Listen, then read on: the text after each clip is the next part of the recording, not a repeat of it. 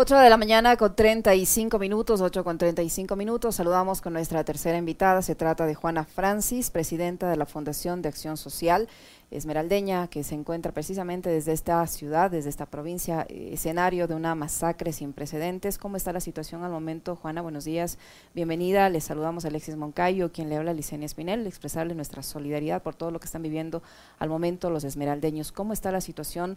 Eh, ¿Cómo está la gente? ¿Qué dice la gente? ¿Sigue en este estado de pánico permanente tras esta masacre?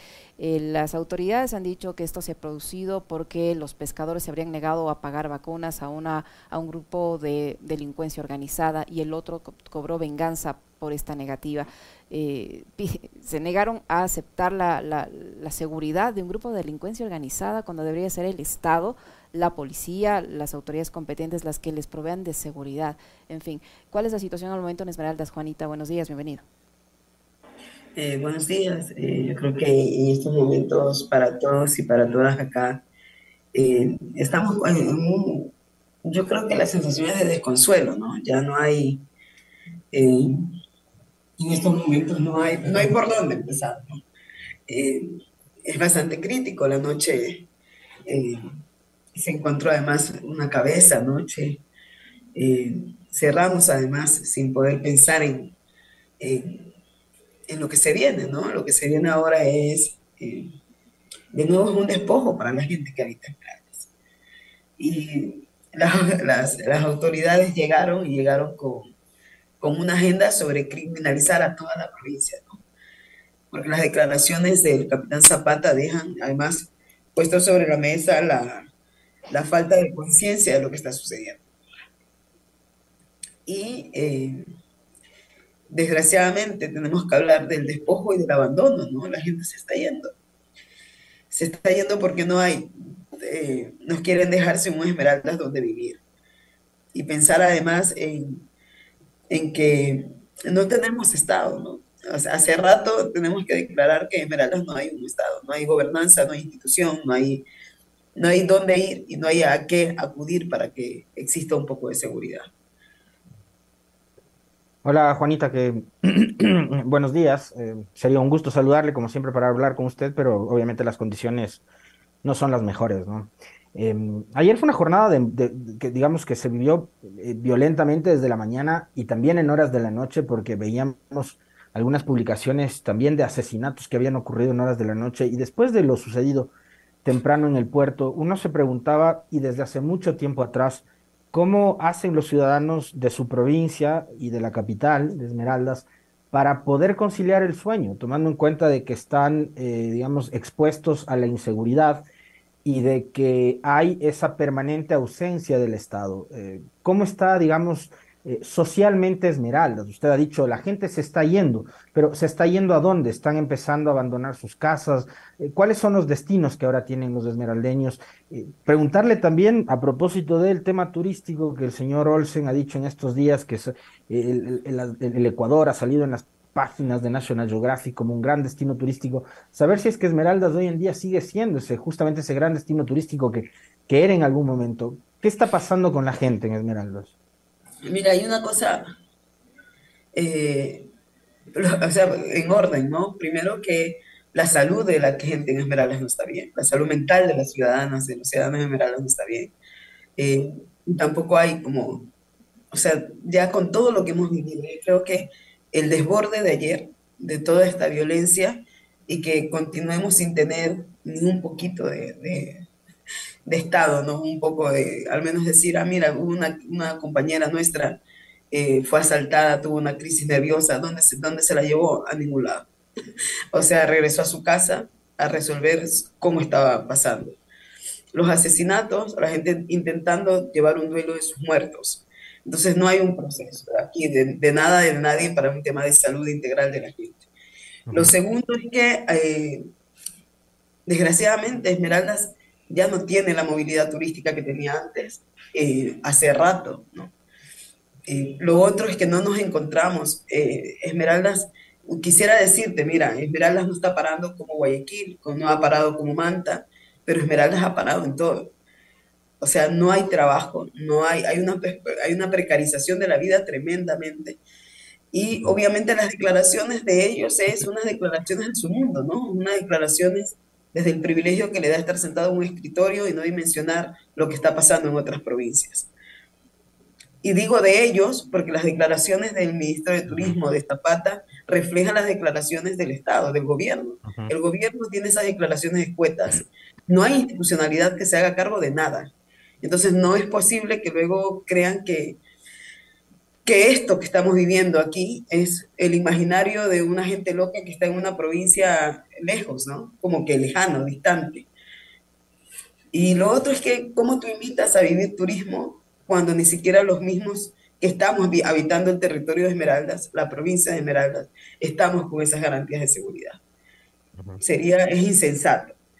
Hay algo que también que hay que poner, yo, yo siempre digo, cada uno tiene su responsabilidad, pero el silencio de las autoridades locales, la despreocupación de la falta de intervención de ellas también refleja en lo que estamos, eh, es, es cruel.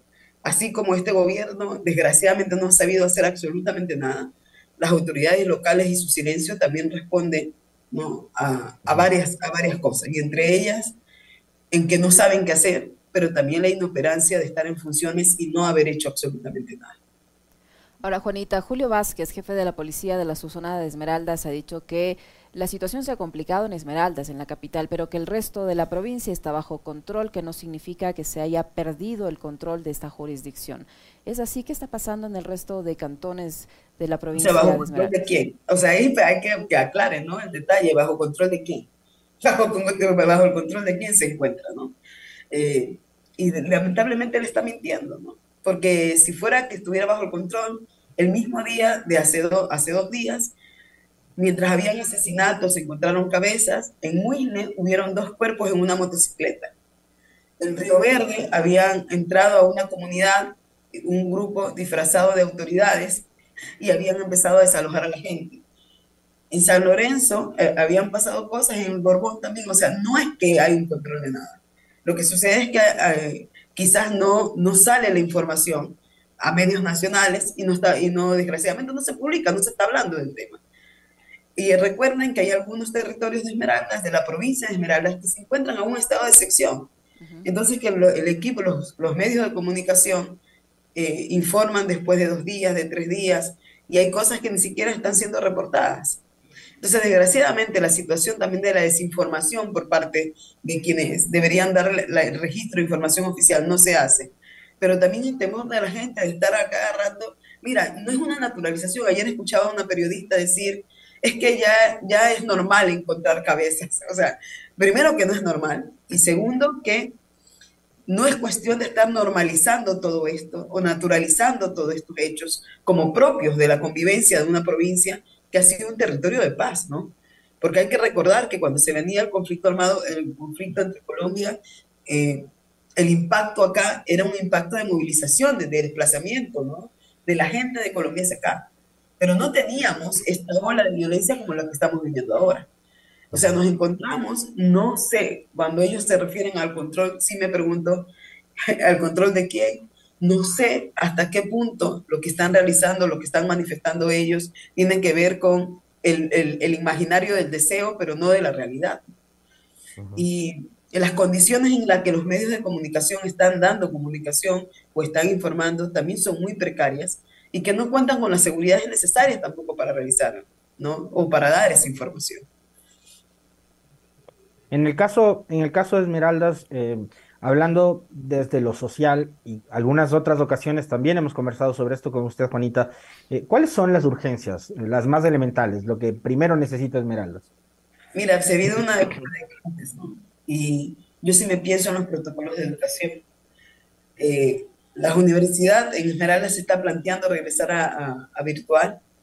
Eh, me preocupa mucho la infancia y las condiciones que está el sistema de protección de derechos en Esmeraldas. Uh -huh. El acceso al sistema de salud y desgraciadamente hay que hablar. Eh, el trabajo, la, la, jornada laboral, el trabajo, las condiciones de trabajo están precarizadas en Esmeraldas. O sea, la gente, mira, lo que sucedió ayer en el puerto pesquero, la gente que muere ahí es gente trabajadora, gente de la tercera edad es gente que se dedicaba, eran obreros del mar. ¿no? Eh, aquí no cabe el discurso de eh, entre delincuentes se están dando, ¿no? Porque no es así. O sea, no es un ajuste de cuentas, Juanita, no es un ajuste de cuentas como dicen las autoridades, que son muertes que están vinculadas a hechos delictivos estrictamente. Son personas, eh, ciudadanos comunes y corrientes, trabajadores. En estos momentos eh, las condiciones ya no es de se están matando entre ellos, sino es la ciudadanía que está en medio de un cruce de balas entre la inoperancia del Estado y lo que pasa con la violencia en general. Es la gente, ¿no? Es la gente, los obreros, eh, los trabajadores, la ciudadanía, los padres de familia, los hermanos, los vecinos, las hermanas, lo que, los que están muriendo, ¿no? Son gente cercana, no es, no es no es, no son hechos aislados, ¿no? No es el desprendimiento, es una, es una política de muerte, ¿no? Y son duelos que no están siendo procesados por la ciudadanía. El, narcotráfico eh, tiene influencia eh, en, en Esmeraldas y quizás el evento este de ayer, ¿usted cree que tiene algo que ver con eh, bandas que se dedican al tráfico ilícito de drogas o no, Juanita? Sí, Alex, o sea, yo no voy a asumir ese discurso en este momento. ¿Sabes por qué? Porque las vidas que están en riesgo constantemente es de la gente común, ¿no? De la, de la, de, la gente que está siendo criminalizada en el discurso. En los temas de seguridad, narcotráfico y demás le corresponde también al Estado y el Estado se tiene que hacer cargo de su, de su, de su inoperancia, ¿no? Pero es un discurso que va, vamos a asumir ni como organización ni a título personal. Ahora, ¿cómo entender, Juanita, que si existen, como dicen las autoridades, como lo ha señalado esta misma mañana el señor Julio Vázquez, jefe de la policía de la zona de Esmeraldas, que hay dos mil hombres en Esmeraldas que están trabajando para contener a la delincuencia, que hay equipos más que suficientes desplegados, pero que necesitan información veraz y auténtica, que la gente por temor se niega a denunciar y que ellos no son adivinos y no pueden eh, anticiparse a lo que va a ocurrir? ¿Cómo entender que si hay tantos equipos y hay tantos efectivos, no, no, hayan podido prevenir una situación como la que se vivió ayer? Porque desgraciadamente esos equipos eh, no se encuentran además en las comunidades ni en los territorios que, que están siendo afectados por la violencia. Lo otro es que, miren, hay que recordar algo, las intervenciones que realiza el Estado aquí son intervenciones escuetas. Son intervenciones cuando ya está sangrando la pierna para ponerte una curita y desgraciadamente no son intervenciones serias, no son intervenciones estudiando o analizando lo que está pasando en la provincia de Esmeraldas, sino que son intervenciones que las realiza así como lo que pasó ayer, ¿no? Pasó esto, vamos a aparecer, ¿no? Pero no hay un trabajo con las comunidades, con los barrios, no hay un acercamiento, no hay, no hay una, no hay, no se está pensando en la provincia como tal, ni tampoco se está trabajando con la provincia como tal. ¿no? Y cuando digo no se está trabajando con la provincia es porque ni siquiera las instituciones del Estado generan la, generan la, confianza como para que la gente se acerque a las instituciones. ¿Quién va a denunciar en estos momentos cuando la primera pregunta que te hace es quién, a quién estoy denunciando? ¿No? Y cuando te encuentras con un reporte eh, o con noticias de quienes están involucrados en estos problemas. Entonces no tienes, no tienes la, seguridad de conversar con quién hablar, con quién denunciar. ¿A qué institucionalidad le vamos a, denunciar? A la misma que nos está criminalizando. ¿A qué institucionalidad vas a recurrir? A la misma que te dice que no hay recursos para ejecutar algo, para desarrollar un plan. Desde el año pasado vienen diciendo y proponiendo y prometiendo una inversión en términos de seguridad para la provincia de Esmeraldas. No ha habido transparencia alguna sobre manifestar en dónde se ha invertido, cuándo y cómo se invirtió.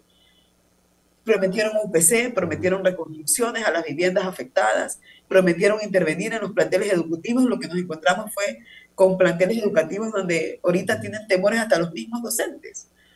Eso quiere decir que no tienes institución donde recurrir. Militarizar la provincia en este momento, como además lo están eh, anunciando ya 200 militares de unidades de élites de Fuerzas Armadas han llegado a Esmeraldas. Esa es la vía, Juanita. ¿Cuál, cuál es, digamos, su criterio con respecto de eso? De poner patrulleros por todo lado y de militarizar Esmeraldas. Mira, en estos momentos, más que, o sea, no sé si la respuesta que te voy a dar va a ser la más, la más responsable de mi parte, ¿no? Pero ya hemos tenido varias militarizaciones y no hemos tenido resultados. Eso quiere decir que lo que están haciendo como, como intervención no son las correctas. ¿no? Segundo, ¿cómo es posible que empiecen a hacer piensen en hacer una militarización así de la provincia, pero se olvidaron de la salud, se olvidaron de la educación, se olvidaron del trabajo, se olvidaron de las condiciones de vida de las comunidades. O sea, por eso insisto en decir que todo este tipo de intervención son intervenciones parche, pero hasta son mal parchadas, porque continúan siendo intervenciones erróneas que ya han puesto en práctica y que no han dado los resultados esperados. En pleno estado de sección se continuaban asesinando. Las muertes violentas sucedieron también en estado de sección. Eso quiere decir que desgraciadamente no han cubrido zonas, no han hecho intervenciones pensadas en la provincia, pero continúa el despojo territorial de la gente, de sus comunidades, de sus... Y sí, cuando hiciste la pregunta de hacia dónde se va la gente, es que la cuestión es que el problema país en el que estamos es como que si estuvieras constantemente corriendo para tratar de sobrevivir. Entonces no hay condiciones ni siquiera para migrar en estos momentos. Hablaba del rol de los gobiernos locales, no únicamente de la ausencia del Estado central. ¿Qué pasa con, en el caso de Esmeralda específicamente, lo que pueda hacer desde las competencias, que además no es que son muchas tampoco, eh, en materia de seguridad, pero sí, por ejemplo, desde lo social, que podría ser la prefectura y la alcaldía del cantón? Mira, lo que sucede es que eh, hay un silencio por parte de ellas y eso espanta también. Eh, desgraciadamente también Roberta está pasando un duelo y creo que le asesinaron a su cuñado, a un familiar muy cercano de ella.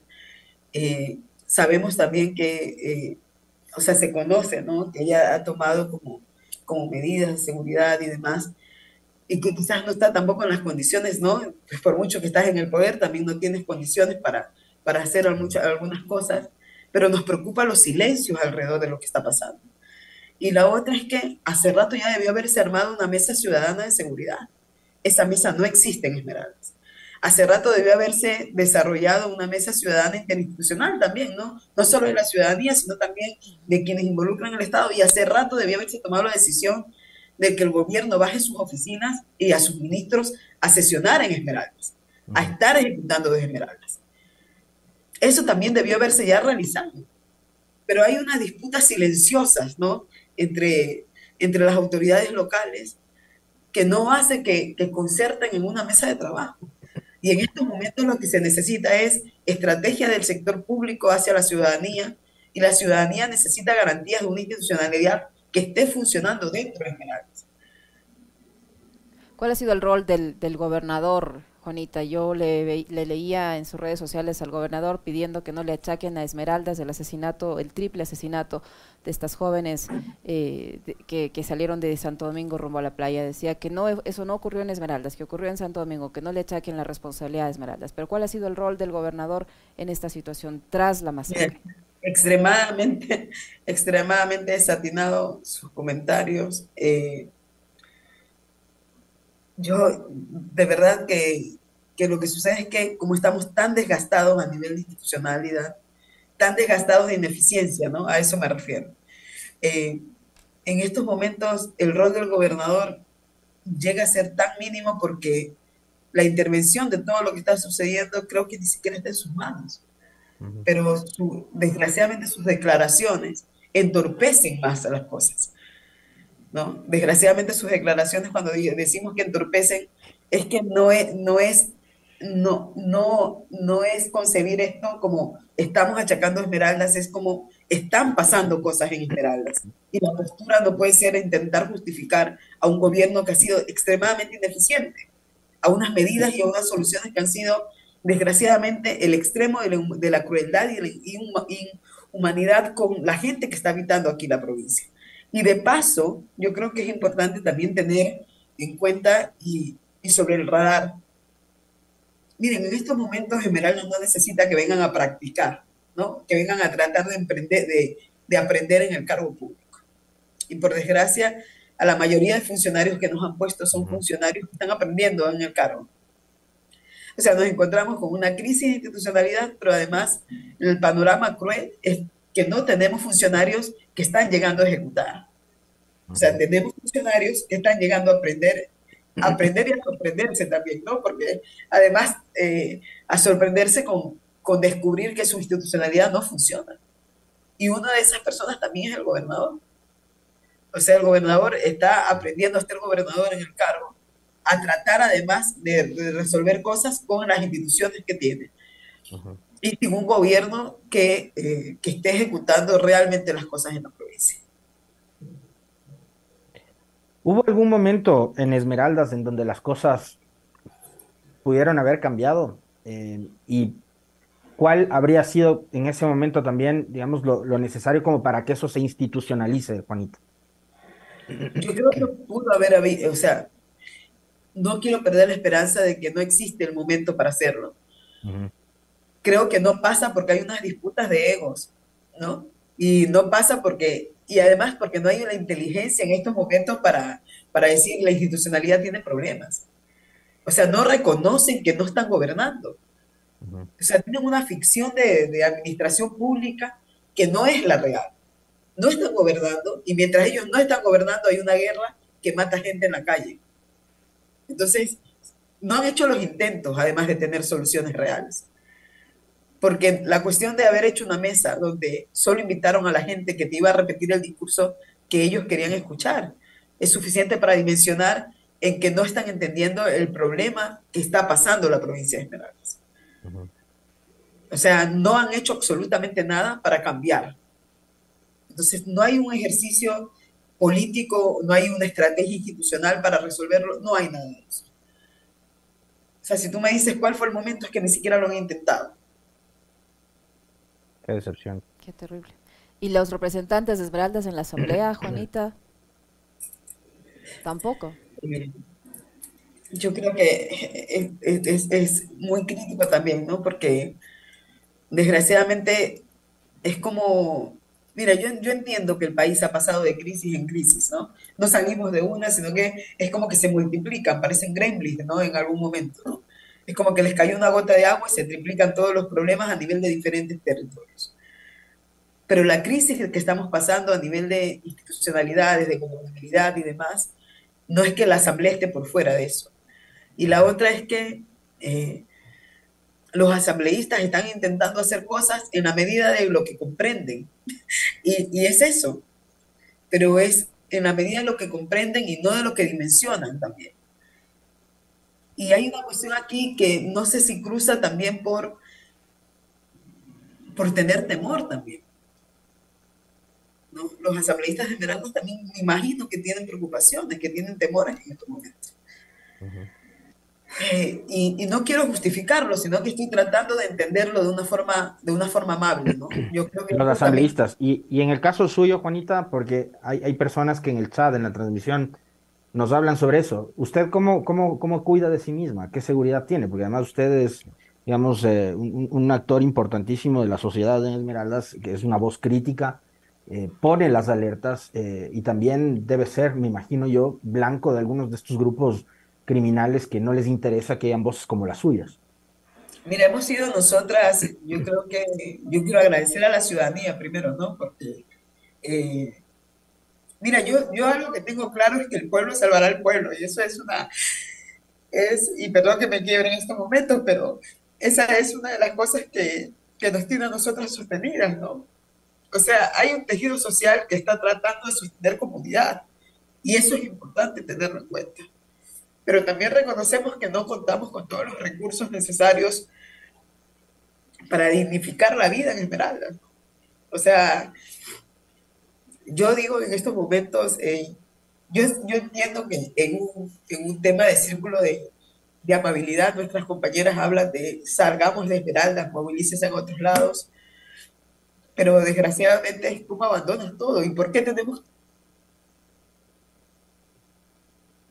El problema ahorita, eh, la pregunta es, ¿por qué tenemos que salir nosotros? ¿Por qué tenemos que irnos nosotras?